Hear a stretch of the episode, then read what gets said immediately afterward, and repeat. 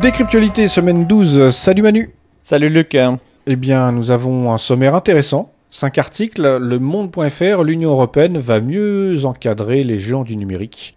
Un article de la rédaction. Il semblerait qu'il y ait des choses dans les cartons pour 2023 euh, avec de la nouvelle législation et euh, rien de moins que de casser les positions dominantes des GAFAM. Bonne chance, bon courage, euh, j'y crois à mort. Hein. Bah, en tout cas, c'est bien. Enfin, au moins, euh, il y a cette volonté. On avait quand même fait un podcast sur l'efficacité relative du RGPD, en, montrant, en tout cas, avec ce qu'on avait dans la presse, que c'était pas complètement inutile. donc, moi, j'ai bon espoir. En tout cas, c'est positif. CIO Online, la sécurité considérée comme un des principaux avantages des solutions open source. Un article d'Aurélie Chandez. Alors c'est sorti d'un rapport de Red Hat, hein, donc c'est orienté quand même. Mais oui, on, sait, et c'est toujours bien de le rappeler, que les entreprises, les gens qui choisissent, ils aiment bien le logiciel libre, notamment parce que ça apporte une certaine sécurité. Les bugs, les failles sont corrigés plus vite, semblerait que dans la plupart des logiciels privateurs. Donc euh, il y a pas mal de bonnes choses. Et puis bah, on peut toujours analyser, auditer si on n'a pas confiance, ou changer parce qu'on n'est pas bloqué avec un seul fournisseur. Beaucoup d'avantages qui vont dans le bon sens. Le soir, soigner son hygiène numérique. Un article de Pierre DeWitt. J'aime beaucoup, il est amusant, il parle d'une famille imaginaire. Euh, et il essaye d'expliquer, bah voilà, euh, un tel, il a arrêté d'utiliser les réseaux sociaux, un tel, il est passé sur Facebook, mais il est devenu complotiste, un autre, il n'utilise plus que telle application, c'est assez rigolo allez jeter un œil parce que ça permet un petit peu de réfléchir à tous ces contextes numériques. Par contre, c'est pas très pratique. Oui, il n'y a, pas des recettes en disant faites ceci, faites cela. Il y a quand même des liens vers toute une série de sites, voilà, avec des ressources. Mais voilà, l'article est assez intéressant et assez rigolo. Le monde informatique, avec le sabotage de Node IPC, la protestation dans l'open source inquiète. Un article de Lucien Constantin. Alors qu'on parlait juste, juste de sécurité, eh ben, oups, il y a un développeur de libre qui sabote son projet pourquoi pas, il a le droit de le faire, mais ça fait un peu tâche. Alors il le fait pour une bonne raison. Hein. Bonne raison pour lui en tout cas. On en avait parlé la semaine dernière, on l'avait évoqué rapidement. Donc euh, c'est en lien avec la guerre euh, en Ukraine. Et euh, donc il va aller pourrir tout ce qui est écrit en russe. Donc on en avait parlé déjà avec les histoires de sabotage, hein, sur le fait que c'est du logiciel libre, dès lors qu'on n'a pas de contrat avec la personne qui édite le logiciel, eh ben, il fait ce qu'il veut.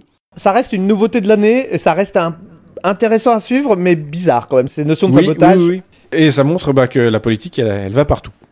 Le Monde.fr, la Société des communs offre un nouveau récit et un socle programmatique dont la gauche française doit se saisir, qui est une tribune rédigée par un collectif d'élus, de chercheurs et de militants associatifs. Et bon, on l'a pas lu en entier puisque c'est un article payant et que nous ne sommes pas abonnés au Monde. Voilà. C'est dommage, mais ça n'empêche, ça semble intéressant. Les communs, on en a parlé plusieurs fois, euh, c'est des sujets qui nous intéressent, qui nous touchent. Et puis bon, il y a des gars comme Piketty là-dedans, quoi. Donc euh, il y, a quand même du costaud. Axel Lemaire, Manon Aubry, Noël Mamère. Donc des politiciens aussi, politiciennes également. Donc on va pas s'étendre sur le sujet parce que euh, on va pas imaginer ce qu'il y a dedans. En tout cas, c'est l'idée que la gauche doit saisir de ça. On voit l'état au niveau des élections à venir, au niveau des sondages, que effectivement les partis de gauche sont vraiment à la ramasse. Donc je suppose qu'il doit y avoir un lien. Si quelqu'un veut nous faire un retour sur ce qu'il y a dedans, on verra si euh, nos prédictions sont justes. Donc c'est quoi notre sujet du jour? Bah, je te propose un autre article que j'ai pas mis dans la revue de presse. J'ai hésité. Bon, euh, pour l'instant, il y est pas. On, verra s'il change d'avis demain. Mais ça reste un sujet en lien avec l'actualité. C'est brûlant. Mais euh, ça touche aussi les logiciels et les logiciels libres, euh, Internet notamment. Tu donnes l'article oui, VPN Wikipédia Tor, comment les Russes déjouent la censure imposée par Vladimir Poutine. Donc c'est un article de l'Express écrit par Maxime Recoquillier. C'est un article plutôt pas mal, assez intéressant, qui explique un petit peu en longueur plein de choses sur l'information euh, et ce qui se passe en Russie et en Ukraine. Et effectivement, il y a pas mal de choses qui nous touchent et dont on a déjà parlé à plusieurs reprises. Mais là, bah, ça s'applique euh, directement euh, bah, sur la population russe. Oui. Alors on sait que en toute période, il y a une guerre de l'information et que manipuler l'information, l'orienter, c'est quelque chose d'essentiel quand on veut aller dans un sens ou dans un autre. Et c'était bien avant que la guerre éclate. Mais maintenant que le conflit est en place, effectivement, cette question de l'information devient essentielle. Donc elle est d'autant plus manipulée, c'est très important. Nous, on est dans un environnement euh, pro-ukrainien avec beaucoup d'informations qui vont dans le sens de l'Ukraine et qui voilà, euh, soulignent la force de leur défense, etc. Il faut rester vigilant. Il y a nécessairement de la manipulation. Et là, c'est la question de ce qui se passe en Russie, où le gouvernement russe avait mis en place de longue date des moyens pour contrôler Internet quasiment un firewall à la chinoise. Hein. C'est ça, tu avais euh, souligné de nombreuses fois dans la revue de presse que la Russie euh, se vantait de pouvoir couper le pays d'Internet, donc euh, s'assurer que le réseau continue à fonctionner en étant plus en contact avec l'extérieur. Et avec, de ce qu'on nous en dit, ce besoin du pouvoir russe de bloquer l'information au reste du pays, aux, aux habitants, sur ce qui se passe en Ukraine. Ça va loin, hein, parce que, et pourtant c'est un sujet aussi qui nous touche pas mal, ils ont fait des lois et ils ont mis en place des lois très fortes euh, contre les fake news. Donc nous, on aime bien se battre contre les fake news, mais bah c'est pas les mêmes. Oui, oui, c'est le problème. On dit souvent que les vainqueurs écrivent l'histoire. Ben, on écrit l'histoire avant même d'avoir euh, vaincu ou avoir subi une défaite. C'est une question de point de vue, forcément. Et à chaque fois que, même chez nous, hein, quand il y a des lois contre les fake news, il y a toujours quelqu'un pour aller euh, s'empresser de récupérer une info qui s'est révélée fausse, dite par la personne même qui met ça en avant ou par le gouvernement, pour dire, eh ben, commence par te l'appliquer toi-même. Hein. Euh, on peut prendre un exemple simple. Les masques ne servent à rien contre le Covid. Oui, par exemple. Et puis ensuite Voilà. ils servent, et puis ensuite ils servent à rien. C'est plus compliqué quand même. Hein. C'est ça. Alors là en Russie, il semblerait que parmi les, les pratiques qui ont commencé à se mettre en place euh, par les citoyens, parce qu'ils sont pas plus idiots que ceux du reste du monde, eh Ah bon bien, euh, non, non, non, il n'y a pas de raison. Eh bien, ils ont commencé par exemple à télécharger assez massivement Wikipédia. Wikipédia décrit avec euh, sur plein de pages des choses en essayant d'être un peu neutre. On n'y arrive jamais, mais on peut essayer. Eh bien, toutes ces informations-là qui sont pas forcément au goût du pouvoir et du Kremlin, il y a plein de gens qui se sont rendus compte qu'elles allaient disparaître. Et donc, ils ont commencé à télécharger, à mettre de côté, pour pouvoir consulter, reconsulter. Et Wikipédia fait partie des choses qui ont été mises en avant. Le Wikipédia russe, hein. Et après, pour ceux qui parlent d'autres langues, ils peuvent effectivement aller voir des Wikipédia dans d'autres langues. Moi, ça me fait un peu penser au journal euh, Le Courrier International, qui était euh, quelque chose qui s'était mis en place il y a des années et qui permettait d'avoir une vision extérieure, donc un- une sorte de, voilà, de vision un peu décalée de ce qui pouvait se dire à l'étranger. Mais on restait quand même soumis à la traduction d'une part et au choix euh, éditorial du journal qui allait choisir certains articles et pas d'autres. Mais effectivement, euh, aller voir ce qui se dit sur Wikipédia, c'est euh, intéressant. Petite évolution aussi, on avait été un petit peu narquois, enfin je trouve, avec les VPN. Les euh, Virtual Private Network qui euh, font floraison de publicité euh, dans euh, les, les vidéos YouTube. Oui, Oui. utilisez NordVPN et compagnie, vous allez voir, grâce à ça, vous pourrez plein de trucs super bien, mais bah, nous deux, par exemple, on les utilise pas, les VPN. Les VPN, c'est utile, donc euh, on va pas dire que ça sert à rien. Après, la question de la sécurité informatique, c'est toujours qu'est-ce qu'on met en œuvre par rapport à nos besoins et par rapport à nos enjeux. Un VPN, je pense que ce qu'ils ne disent pas parce que c'est illégal, mais que pour la grosse majorité de leurs utilisateurs, ça permet de télécharger Pepper parce qu'on a une adresse IP qui vient de l'étranger et que la DOPI, elle va galérer. Alors, elle va pouvoir aller éventuellement voir une boîte de VPN pour leur demander des infos, mais ça va être beaucoup plus compliqué que d'envoyer un mail fournisseur d'accès français alors que la boîte de VPN est à l'étranger, qu'elle efface sans doute ses logs, etc., etc. Donc pour moi, c'est un peu l'hypocrisie du système. Mais pour le coup, quand t'es en Russie, là, tu vas pas aller télécharger des séries avec BitTorrent. Bah, tu peux le faire aussi, mais Bah, euh, effectivement, voilà, ça devient critique.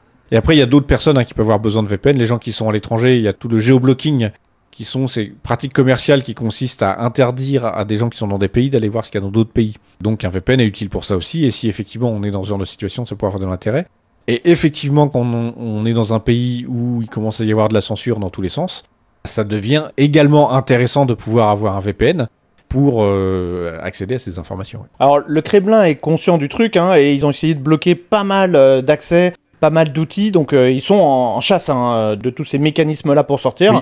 Et puis, euh, faut pas oublier, les VPN, c'est bien, c'est utile, mais bah, à un moment donné, il faut quand même faire confiance à des acteurs, hein, des entreprises souvent, qui mettent en place ces VPN, qui les gèrent, et ces acteurs, bah, ils sont susceptibles de se tromper, de faire des erreurs, ou même d'avoir des espions russes euh, qui seraient intégrés dedans.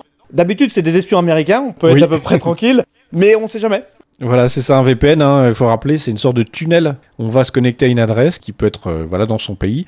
Et puis, euh, c'est une sorte de tunnel privé dans lequel personne ne peut savoir ce qui transite, sauf la personne qui le met en place, bien sûr. Et ça ressort ailleurs sur Internet dans un autre pays, avec une autre adresse IP. Donc ça permet de contourner ce genre de choses. Donc la Russie essaye de bloquer un maximum de PVPN, mais ils, a- ils ont du mal à faire quand même. Bah, il y en a plein qui ressortent régulièrement. Alors, il y a une solution à tout ça, et que je trouve génial. On a jeté un œil, j'avais oublié. Il y a quelque chose qui a été créé par l'armée américaine. Oui, ça s'appelle Tor, et c'est dommage qu'on n'ait plus Nicolas, parce que c'est un expert en la matière. Donc Tor, T-O-R, qui est un outil toujours pour euh, permettre d'aller sur Internet de façon anonyme, avec ce qu'on appelle un système en oignon, où en fait on a une série de serveurs qui discutent les uns avec les autres et des informations qui vont être découpées et transitées par différents serveurs pour être recomposées à la fin. Et c'est très compliqué dès lors que le nombre de serveurs est suffisant, très compliqué, voire impossible, hein, de savoir euh, d'où vient la source initiale, parce que euh, voilà, c'est passé par multiples serveurs qui eux-mêmes vont mettre en avant euh, l'anonymisation.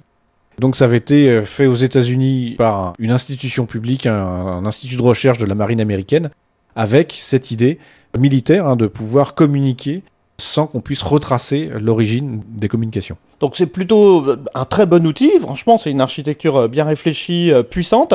Bon, malheureusement, il y a quand même un effet secondaire quand on est sur Tor. C'est la vitesse, la vitesse euh, de téléchargement euh, qui est vraiment euh, horrible. C'est effectivement très lent. Moi, j'avais essayé de l'utiliser. C'est très très simple à utiliser. En fait, on a des navigateurs où tout est embarqué. Il suffit d'installer le navigateur et de démarrer.